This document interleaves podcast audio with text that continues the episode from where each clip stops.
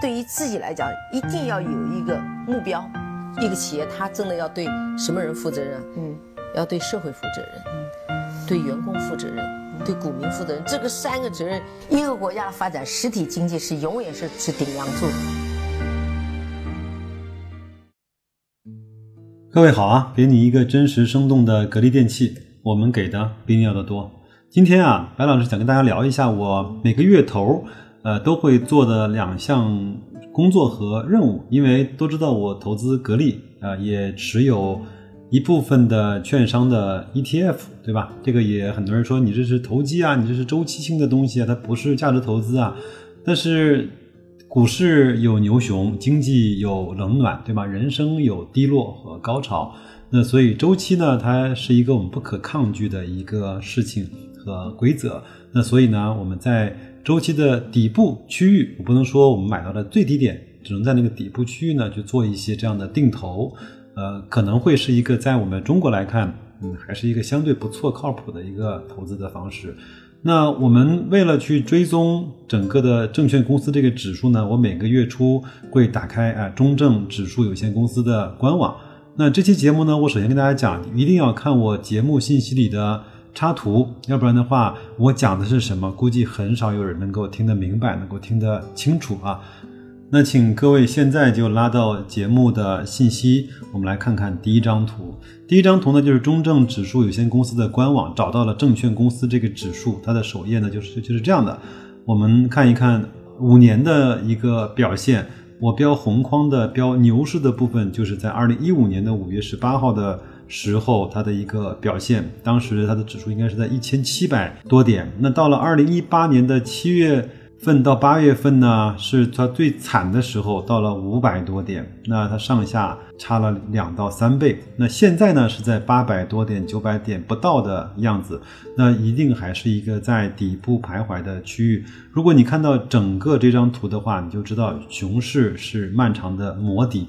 牛市呢是冲刺一样的冲锋，所以明白了这个道理，我们现在就可以放心的去定投，在底部的区域，漫长的熊市可以去做一些定投，可以去做一些网格，这就是我对待这个事情的基础的做法。好，那这就是第一张图，那我们再来往下看，它会标出来，在二二零一九年的九月四号，它这个指数对应的十大权重股，第一位呢是中信证券，占百分之十六左右，海通。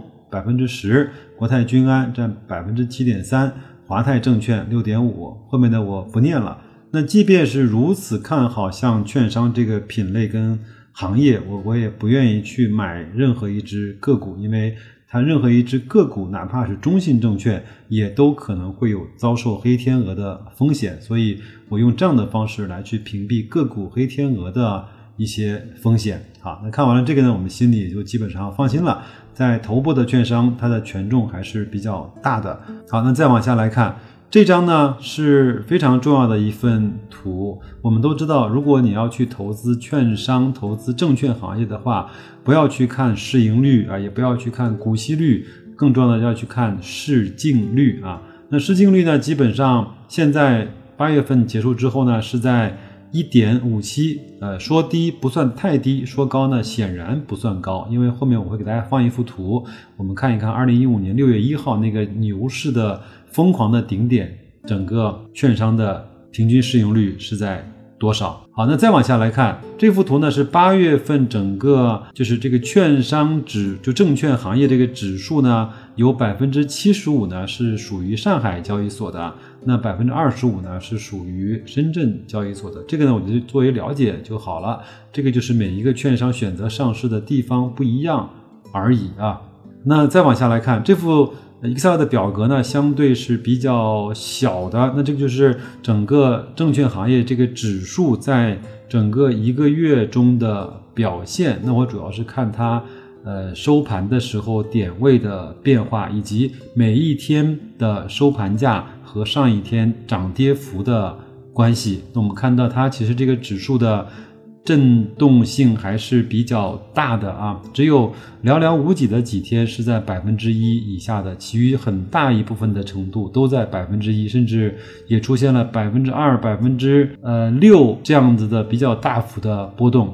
那所以呢，如果像我这样的做网格交易一部分的投资者呢，就会把网格交易的那个步长呢设到跟这个涨跌幅相匹配的这样的一个尺度就好了。然后最后呢，一个标红框的部分呢是成交额。那当然，如果一个指数一个市场它活跃的话，成交额就会随之放大；那如果它比较冷落的话，成交额就慢慢的会枯萎，是吧？再来看最后一幅图，最后一幅图呢，我是专门去中证公司拉了整个在二零一五年六月一号这一天的，呃，就是资本市场服务，就我们讲讲的券商啊，它最新的市盈率啊，市净率是四点九七，大家听好了啊，是四点九七。那二零一九年的九月四号，呃，券商这个行业的最新的市净率是一点六五，大家可以算一下中间差了多少。那如果按照二零一八年的在七八月份那个低谷的时候，它的市净率会跌到百一点一左右。那这样的话，如果熊市的末尾和牛市的顶点，整个在这个指标来看，它就会差四到五倍，非常的恐怖。所以我觉得做这样的周期，它是相对是上游。顶下游底的可能疯狂的程度不一样，跟恐慌的程度也不一样。那基本上我呢是每一次到了一点四倍的 PB，就是市净率呢就开始慢慢的去定投，越跌越买，跌的越低，买的越多。那基本上到了两倍以上，我就会慢慢停止啊，持有到两点五倍，争取能够在三倍。左右，最后把它全部的卖完。当然，后面可能还有一段更疯狂的，但是那个波动也会大，我就不去再赚最后一个铜板了。我是想用这个呢，呃，想跟大家说明一个道理或者是问题的时候，是说，嗯，如果你想去投资，愿意用你的钱去赚到你那一份认知的回报，那你就必须对你的钱、对你的资本、对你的收益所去负责任。如果你像我一样投了这个证券的，基金或者说呃券商的 ETF，那我觉得像这样的作业，你每个月至少要做一次的。我不要求你去看整个前十大券商它的半年报，当然你也可以去看一下，如果你有兴趣的话，看一些重要的指标就可以了。如果你连那个时间都没有的话，你至少把这些东西大致的都看一下。我觉得才能够对得起自己投资这一份资金，在这个品类上面。你说投资轻松吗？其实也轻松，每个月只要做一次功课就可以了，明白了原理就可以了。呃，今天其实我们还在一个群里面在讨论可转债啊。今天我们都知道欧派的可转债是上市，那我也是中了两千，那基本上卖完之后五百多块钱它就到手了。很多人对可转债还是不够的。了解他还是没有弄清楚为什么是下有保底上不封顶这样的方式，还不知道什么叫转股，什么叫强赎，什么叫就是下调转股价，呃，这些我觉得还是要去了解。真正当你把它的面纱撕去了之后啊，它的整个的原本的原貌你就会清楚了。很多人不不清楚，是因为他那些专业专属的名词，你听上去好像比较生涩，比较。遥远，但是你真正懂了之后，其实没有任何的问题，是吧？包括现在我如果跟各位去讲什么叫场内场外的套利，我们也很难去知道什么叫套利，是吧？很多人以前知道什么叫期限的套利，期货跟现货的套利，听起来特别高大上，其实一点儿都不高大上，对吧？好，那我们再往下来看啊，我每个月呢，基本上还有一个工作呢，就是。我呢是订阅了，大家都知道我持有格力也不少年头啊，也也相对喜欢这个公司。那当然也要不能够因为喜欢就头脑发热，把自己的钱就全部砸进去。那我觉得还是要对自己的投资和收益去负责。那我呢就是在我的手机的微信里面呢，去订阅了几乎我所有能够找得到的格力电器的所有的公众号。那我也把这些截图呢放在。我的节目信息，大家也可以去看一下。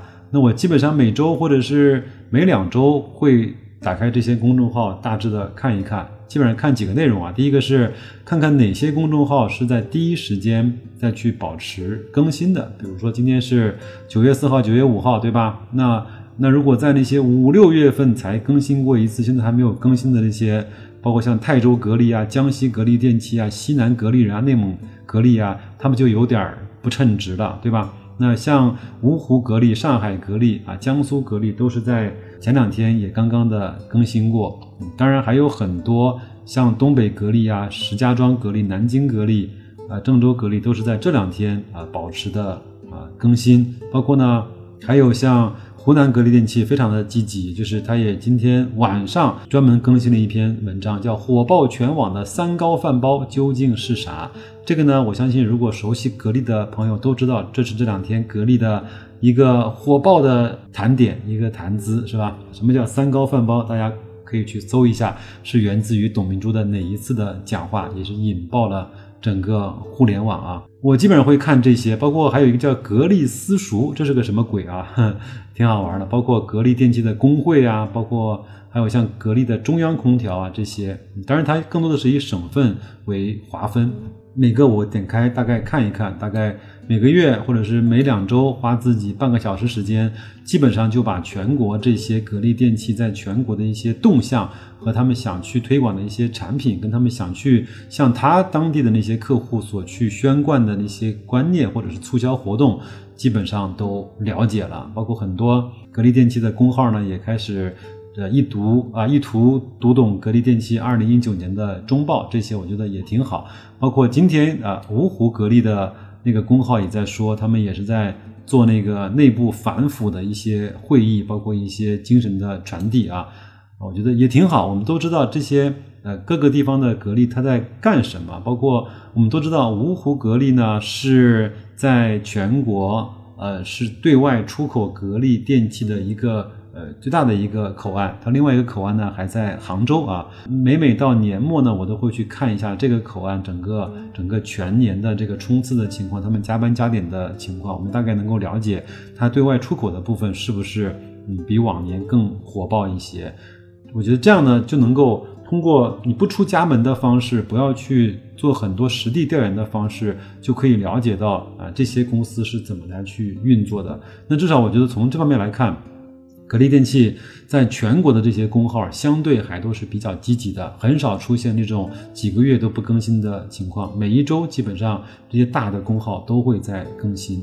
呃，我也看了看那些阅读量，也有几百，也有几千的。我觉得，呃，当地它可能没有办法聚拢到那么多的这种关注点，但是我觉得能影响一些客户，毕竟还是好的。呃，它也有很多的方式是把它。线下的活动是通过二维码的方式从当地的那个格力电器的公众号引流过来的，也方方便大家去转发什么的。我觉得这样也挺好啊。呃，这呢就是我每个月基本上会做的两门功课，当然还有一些其余的功课比较细小、比较不重要，那我也就不跟大家去展示和分享了。我还是想说那句话，就是如果你想在这个市场上获得。呃，稍微超出这个市场平均水平的收益率，可能你要付出比大多数人啊要更多的努力，才可能能够看得到那个样的回报。从来没有一个回报是没有付出，它就那么容易轻松就获得的。这个是我的肺腑之言，好吗？那今天。就跟大家稍微的聊这么多，还是要去看看那些图，看看你投资的那些标的，可不可以用嗯白老师的这些比较笨、比较土的方法来去掌握更多的一些信息和呃能够明白你真正投资这个标的它的原理是什么？好吧，那就这样，祝各位投资愉快，周末愉快，再见。